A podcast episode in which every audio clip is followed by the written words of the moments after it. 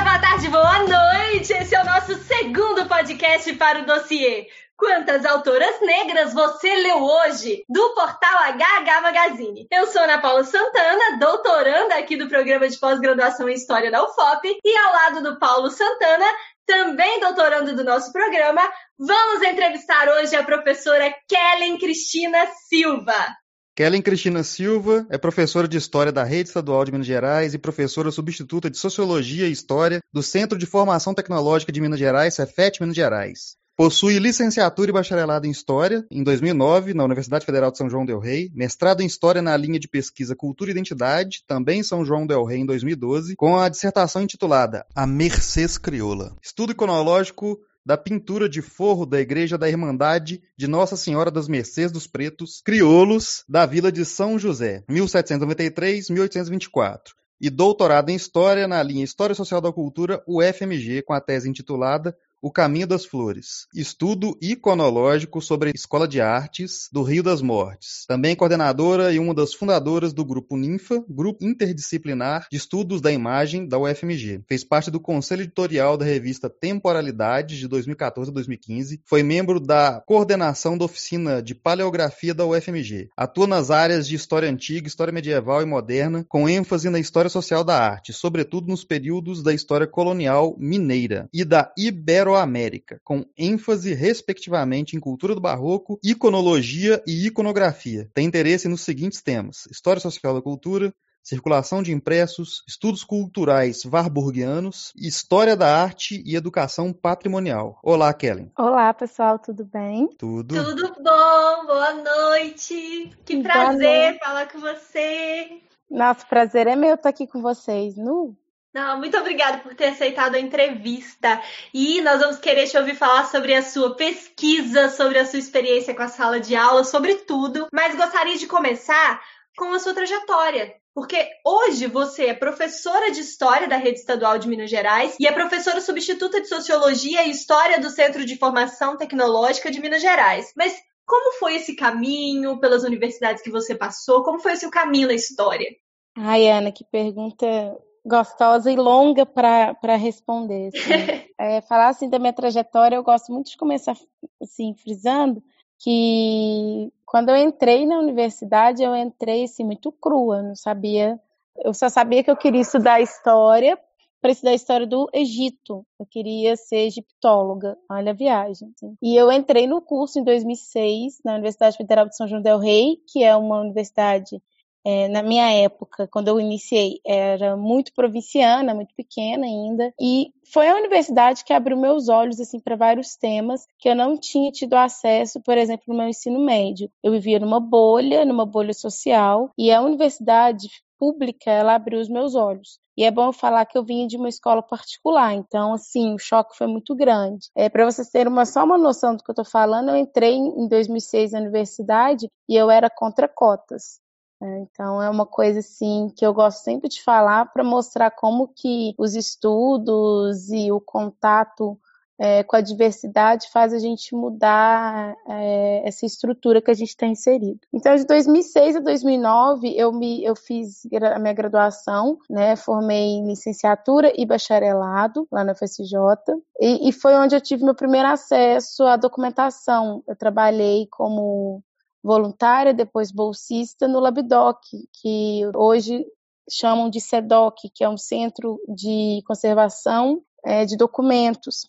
E foi meu primeiro contato com a fonte primária e eu aprendi a ler documento ali, também aprendi a lidar em qualquer espaço de trabalho, né? Assim, é, foi muito bacana. Eu tive lá um mentor que é o Eduardo, apesar dele ser atleticano, ele é gente boa, né, lá de Resende Costa, eu gosto muito dele, sempre gosto de, de falar dele, assim, dessa trajetória.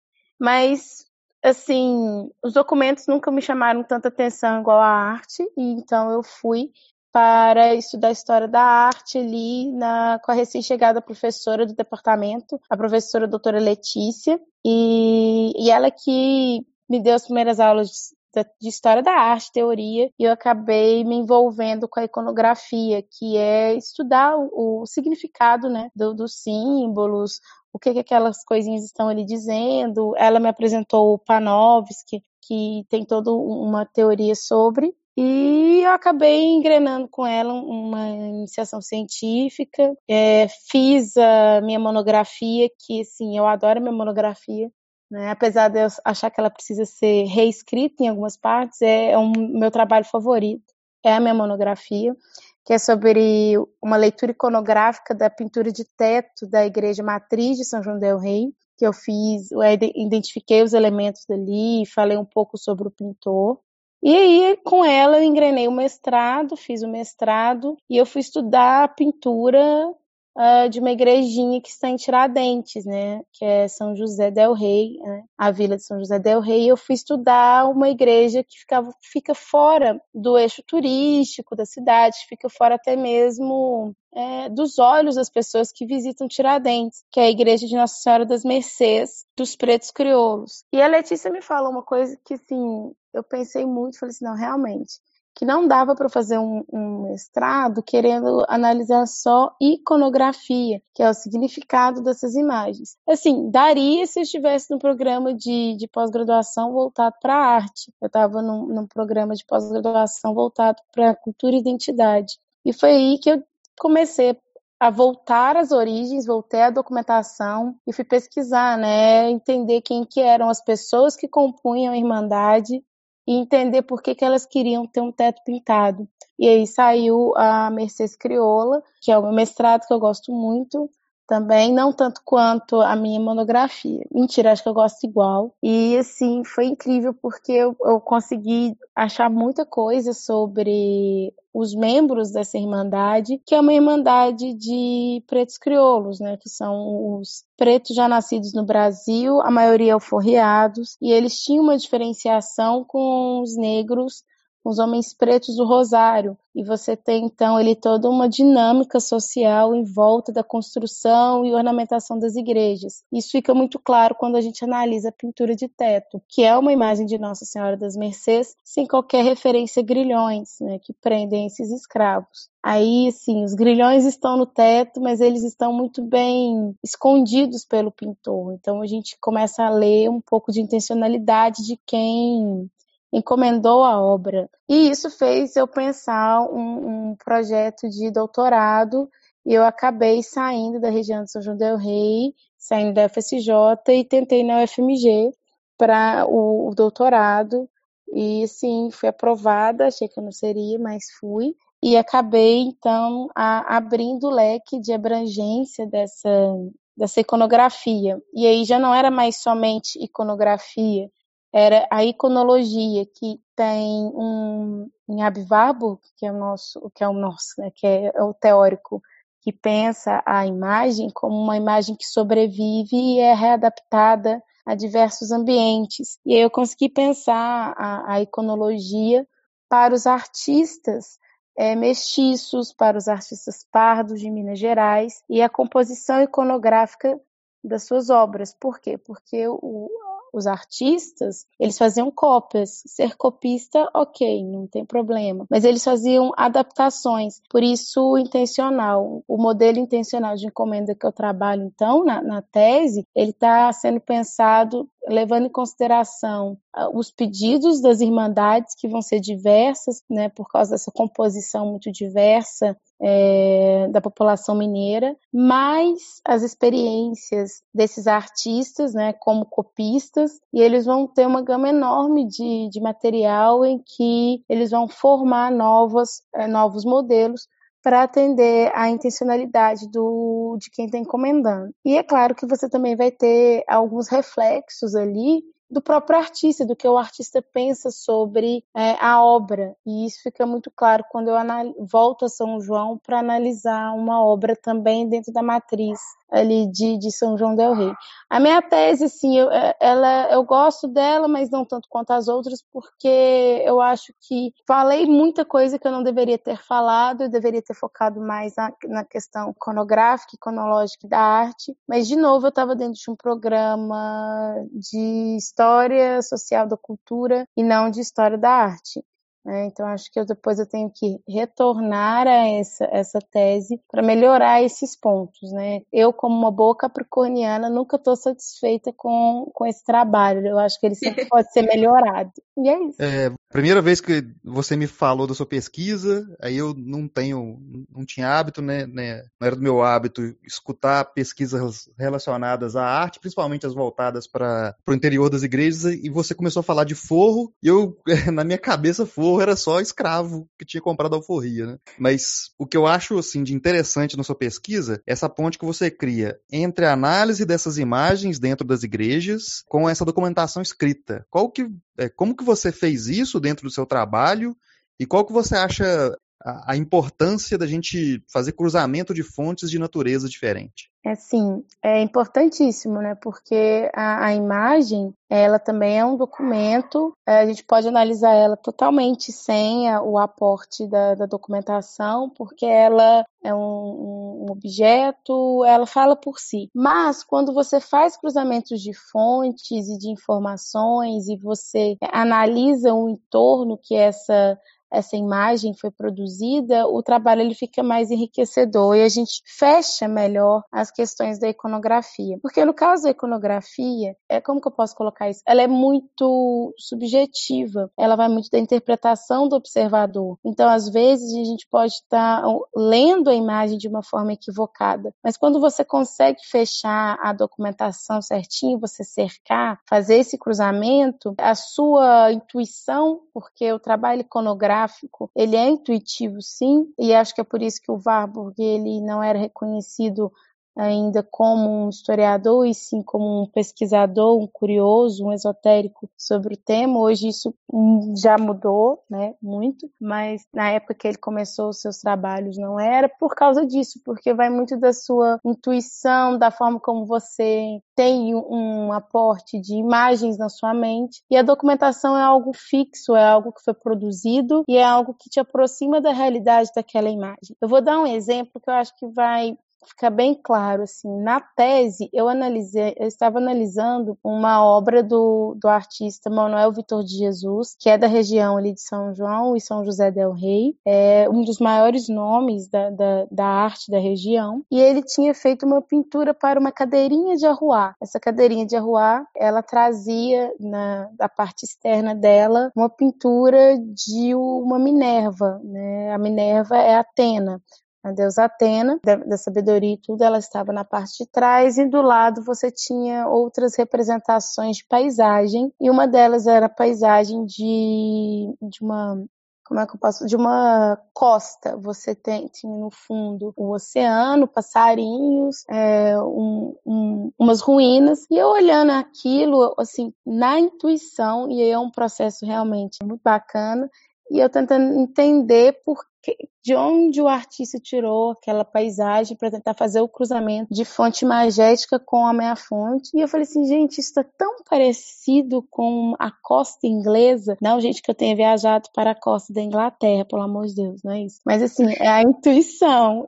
Eu, eu corri no Google Maps. É, é uma coisa que vem, é uns insights, né? Eu, eu acho isso muito engraçado. Eu conto isso, as pessoas ficam tipo, ah, não acredito. Eu procurei recortes e até falei assim, gente, nada me tira da cabeça que isso tem a ver com a Inglaterra. E aí eu falei assim, hum, será que não tinha nenhum inglês nessa região? Porque aí veio né, a leitura né, de, de lendas da própria cidade de São José, que é Tiradentes, de agora eu me esqueci o nome do viajante que passou por, pela região, que relatou né, que um protestante não pôde ser enterrado na cidade porque todos os cemitérios da cidade eram católicos e ele, como protestante, não poderia ser enterrado ali. E eu fiquei com isso na cabeça e falei assim, gente, peraí, eu vou procurar aqui no, nos testamentos e inventários alguma pessoa que tenha o perfil para ter uma cadeirinha de arruar, que é um, um objeto caro, é um objeto que demonstra que a pessoa tem posses e quem sabe isso me, me ajuda, me elucida alguma coisa. E não é que existia, gente, um cara, um inglês, que tinha arrolado uma cadeirinha de arruar. Nossa, que intuição maravilhosa. Então, é porque aí é o olho que já vai treinando, né? E eu fiquei tão chocada, tão chocada, porque era arrolados duas cadeirinhas de arruar, que são chamadas de serpentina também. Então, o cara não tinha só uma, ele tinha duas. E aí eu lembrei que eu tinha visto em algum lugar é, uma foto muito obscura de uma reserva técnica, acho que é do Museu de, da Inconfidência em Ouro Preto, que tem uma bendita de uma cadeirinha de arruar lá. E eu tentei conseguir foto, consegui, e assim, isso faltando, tipo, duas semanas para entregar a correção da tese, então não dava tempo de eu ir a Ouro Preto para conferir visualmente essa cadeirinha de arruar para ver se era do pincel do artista. Eu falei, gente, vai ser isso aí. Eu vou colocar essa documentação que eu tenho, vou cercar a, a, a imagem e agora eu consigo dizer que a, a, questão da representatividade da imagem nessa cadeirinha de arruar tem a ver também com do, do lugar que essa pessoa que está circulando pela cidade ela vem, né? É um inglês que colocou ali, né? É, é o Millward. Ele era chefe da companhia de mineração da região ali de São José, que explorava esse ouro, né? Era um inglês. E assim, foi incrível, porque eu escrevo desse jeito, eu conto na tese esse processo intuitivo que me levou ao cruzamento de fontes. Mandaram eu tirar, né, na questão da revisão, eu falei, não, eu vou deixar porque as pessoas que estudam iconografia, que são poucas assim, elas têm medo de fazer essas leituras porque é intuitivo demais, então não é ciência. Mas quando você usa a intuição cruzando com documentação, é, com teoria e, e, e, tudo mais, você consegue né, chegar num, num, processo científico. E eu deixei, e é a parte que eu mais gosto, chama Minerva Colonial, já está mais no final da tese, quando eu já analiso as obras que já não são tão sacras. Então, o cruzamento é importantíssimo para a gente chegar próximo a, a, uma verdadeira, verdadeira não, mas chegar próximo a uma interpretação correta do que aquela imagem quer dizer para a gente.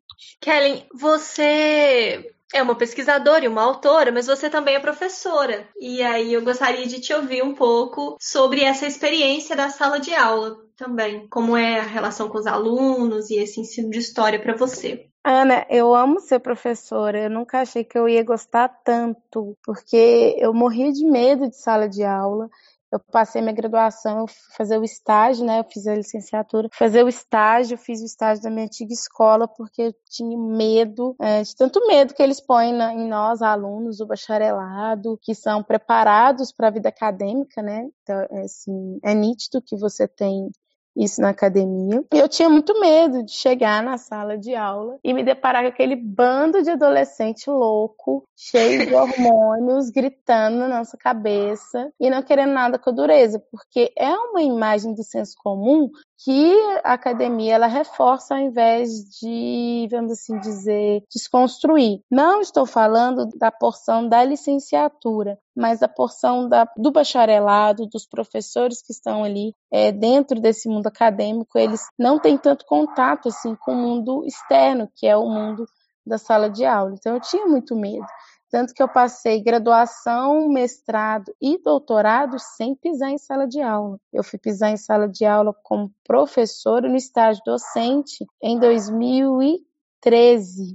Eu entrei no, no, no doutorado em 2012. Em 2013 eu estava. Não, mentira, 2014. No final de 2014 eu fui dar minha primeira aula como professora e assim, eu já gostei. Mas eu tinha pegado jovens adultos, né? E aí, por uma, uma questão de destino, eu fiz o concurso é, do Estado de Minas em 2012 e fui ser chamada nele só em 2016. Vários problemas né, relacionados à Lei 100, enfim, esses governos não gostam da educação fazem de tudo para atrapalhar né, o processo. Mas no meu caso acabou me ajudando, porque eu consegui finalizar um mestrado e encaminhar bem o, o, o doutorado para entrar em sala de aula. Então, eu entrei em sala de aula em maio de 2016 e a minha primeira turma que eu fui entrar e pôr o pezinho era no sexto ano. Né, uma turma de sexto ano que meus pares. Oi?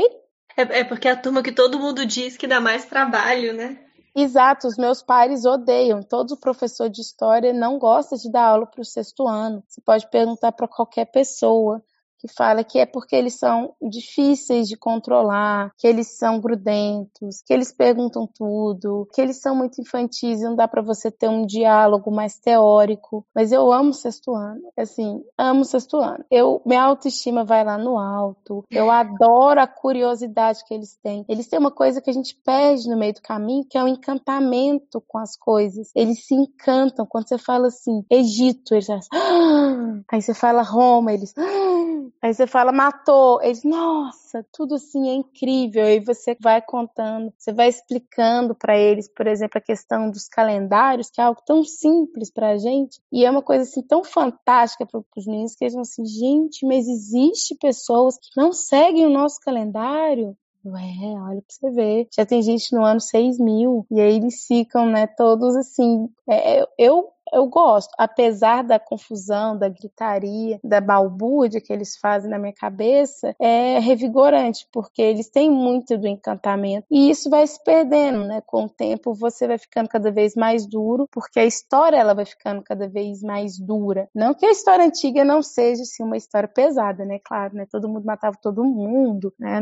Enfim, guerra todo dia, mas é porque eles ainda são muito crianças, eles têm ainda essa inocência de enxergar coisas muito legais. E quando eu entrei no sexto ano, eu aprendi a dar aula com os alunos e quando eles aprendiam história comigo. E eu gostei muito.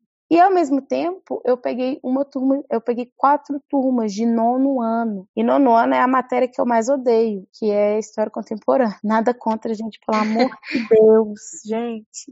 Eu vou explicar isso aqui, viu? É, é porque ela é muito próxima da gente e ela é muito cruel, ela é muito dura. Explicar nazismo para os meninos enquanto você tem todo um processo no Brasil em 2016 a gente já tinha processos né, que estavam caminhando aí para desaguar no que vai acontecer politicamente hoje no Brasil, os meninos numa ansiedade muito grande, você vendo realidades muito cruéis e você explicar. É, eu não gosto porque é muito próximo e eu não tenho maturidade assim, em sala de aula, eu me emociono, aí os meninos se emocionam, aí o menino te zoa e você zoa de volta, então, tipo, eu não consigo ter um, um distanciamento para a matéria. Eu acho muito difícil né, muito mesmo. Então, eu tive que lidar com isso. E, são, e escola pública é 40 alunos, né? Então, eu tinha que aprender. E eu entrei no meio do ano, então foi difícil, mas ao mesmo tempo que eu entrava, eu ia adorando, porque eu saía da sala de aula com a sensação que eu estava vendo algo materializado ali. Porque a pesquisa é uma delícia, eu amo a pesquisa, mas a sala de aula, ela tem uma coisa assim que é você ver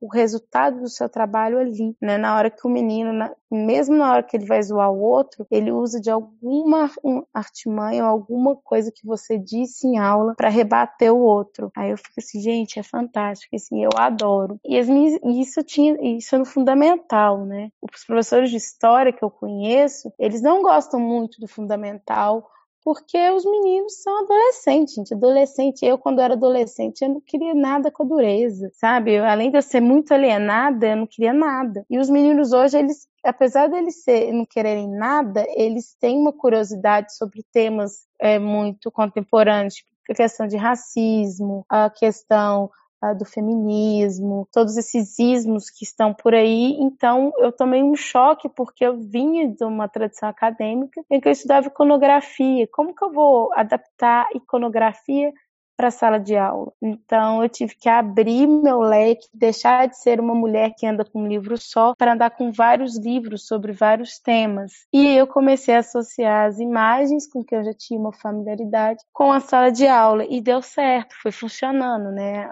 Filmes, imagens, desenhos, e os meninos foram colocando para fora aquilo e a matéria foi andando. Não que eu seja assim, eu ando com a matéria, ok, a minha matéria é totalmente atrasada, mas eu não deixo uma pergunta sem resposta, eu não permito que os meus alunos saiam com dúvida. Isso no fundamental. Quando eu entrei na sala do médio, foi o caos, porque eu achava que eu não ia conseguir dar aula para ensino médio, principalmente porque era sociologia. E assim, eu tenho formação em sociologia da arte, eu estudava a questão da arte na sociedade, não a sociologia em si. E aí foi um choque, porque eu entrei no Cefet de Vinópolis, que é, assim, referência entre os Cefetes de Minas, sabe? Eu sou substituta aqui, eu não preciso puxar sardinha, mas são as maiores notas do, do Enem, anos e anos a fio. E eu, eu entrei e falei assim, gente, né, não vou conseguir. A síndrome do impostor, ele acompanha nós mulheres sempre, né?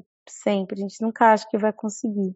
E eu lembro que eu falei para os meus alunos, né, no final do ano, que quando eu entrei na primeira sala, que foi o primeiro, o terceiro ano de informática, eu estava tremendo de nervoso, muito nervosa. Só que aí eu sentei e consegui enganar muito bem, porque, né, eu tenho uma forma, quase uma formação artística de performance. Eu consigo enganar as pessoas, achando que tá tudo bem, quando eu tô toda assim, com perdão da palavra, cagada por dentro. E foi incrível a aula, não sei, acho que eu incorporei alguma entidade, algum sociólogo, e eu voltei, eu só consegui voltar quando os meninos bateram palma para mim. Tipo, foi surreal isso. Eles bateram palma e falaram que nunca tinham tido uma aula assim e que eles estavam chocados, que eles iam sair dali pensando em muitas coisas. Eu, gente, como assim? E, e o Cefet é uma experiência muito boa porque são adolescentes que tem uma outro tipo de estrutura educacional que, é, que eu gosto muito, que é de uma maior liberdade. Eu gostei muito da experiência de dar aula para adolescentes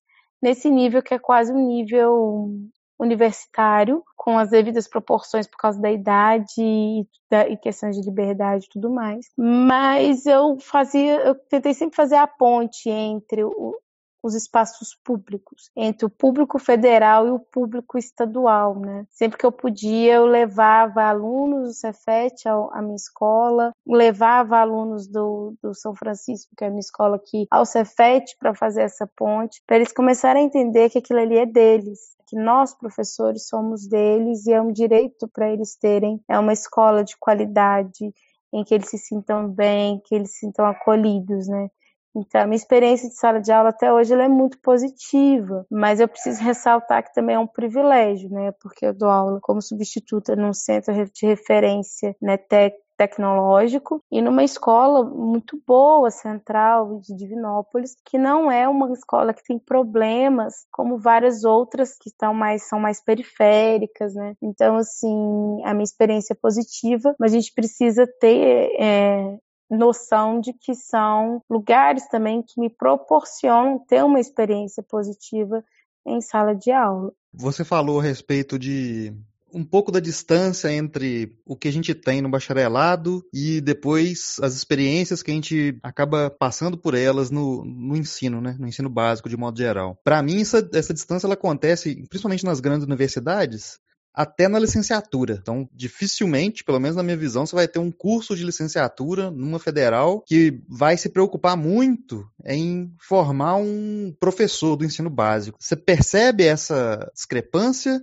E se você percebe, se você tivesse a chance de fazer uma grade curricular, alterar alguma coisa que você teve durante sua graduação? O que você alteraria para melhorar essa qualidade do aluno que é formado para exercer a função de professor do ensino básico? Uau, eu concordo, Paulo. A gente não tem, os professores que estão nesse mundo acadêmico formando a gente, eles não têm noção do que é a escola pública. Pelo menos quando eu fiz a minha graduação, os textos, a formação que eu tive. É, eu lembro que a minha sala na UFCJ, ela brigou com o professor de psicologia da educação porque ele trazia textos que falava da realidade da Finlândia, por exemplo velho, gente, desculpa, não tem como você falar de uma realidade tão distante da, das escolas públicas do Brasil, é, trazendo experiências que não, que, que, não são a nossa realidade. A teoria que é apresentada, ela não é aplicável aqui. É, é, é, é uma discrepância enorme. A primeira coisa que eu faria era uma ponte entre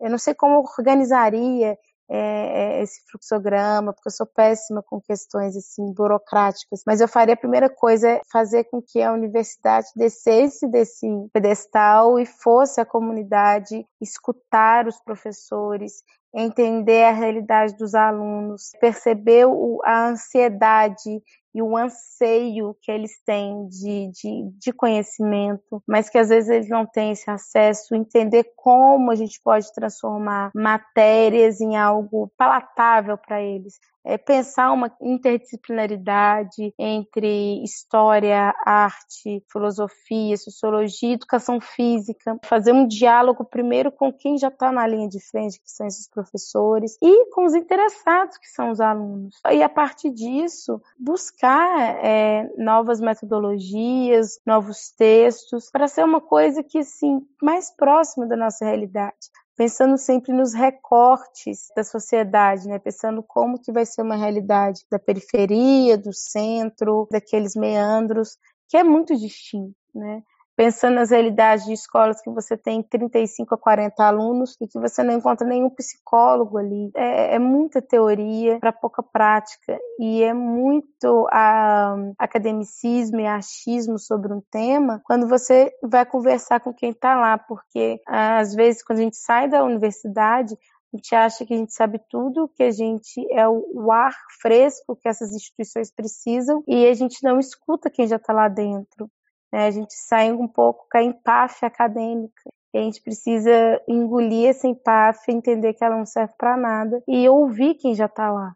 E acho que é isso que falta um pouco, esse diálogo. Algumas instituições já fazem isso, né? Você já tem esse mestrado profissional, você já tem programas de iniciação científica, que são iniciações às docências, né? Em que você tem os alunos indo à escola e fazendo isso que eu estou compartilhando com vocês, que é vivendo a realidade da escola, vivendo a realidade do professor e dos alunos, e já pensando em estratégias para fazer uma intervenção ali. Eu falo isso porque eu tenho aqui, eu aceito todos os estagiários, porque tem professor que não gosta, né, de, de aceitar estagiário. Eu aceito todos, é, pode vir, eu aceito. E, e eu incentivo muito eles a, a, a conversar com os alunos, porque eu tenho uma prática que é assim, como eu estou aprendendo ainda da aula, não sei dar aula não. Todo final de bimestre eu falo assim, gente, agora, isso é no médio também me fica me olhando com aquela cara assim, tipo, você vai fazer isso? Eu vou fazer isso todo final de bimestre. Passar, né, perguntando o que, que tem que melhorar na aula, o que, que eles acharam que foi demais, o que, que foi de menos, o que, que eu escorreguei. E eu falo que não precisa assinar, porque né, eles ainda acham que existe professor que persegue aluno. É uma prática que me ajuda a ver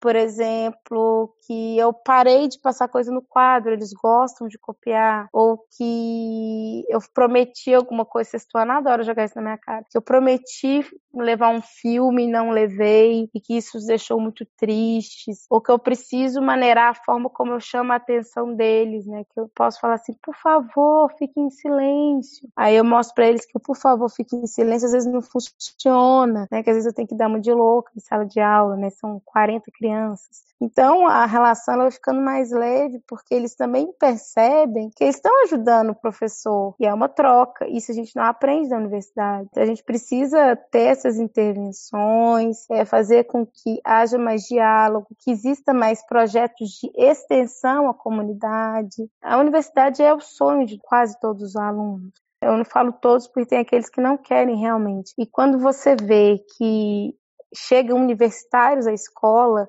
os meninos ficam loucos, eles querem saber tudo, eles ficam quietos na aula do, dos estagiários, porque, tipo, eles, eles querem saber o que ele vai fazer de diferente. Então, acho que tem que aproveitar essa magia ainda, esse lugar de poder da universidade de forma positiva, não impositiva e nem com tanta empáfia, como acontece geralmente.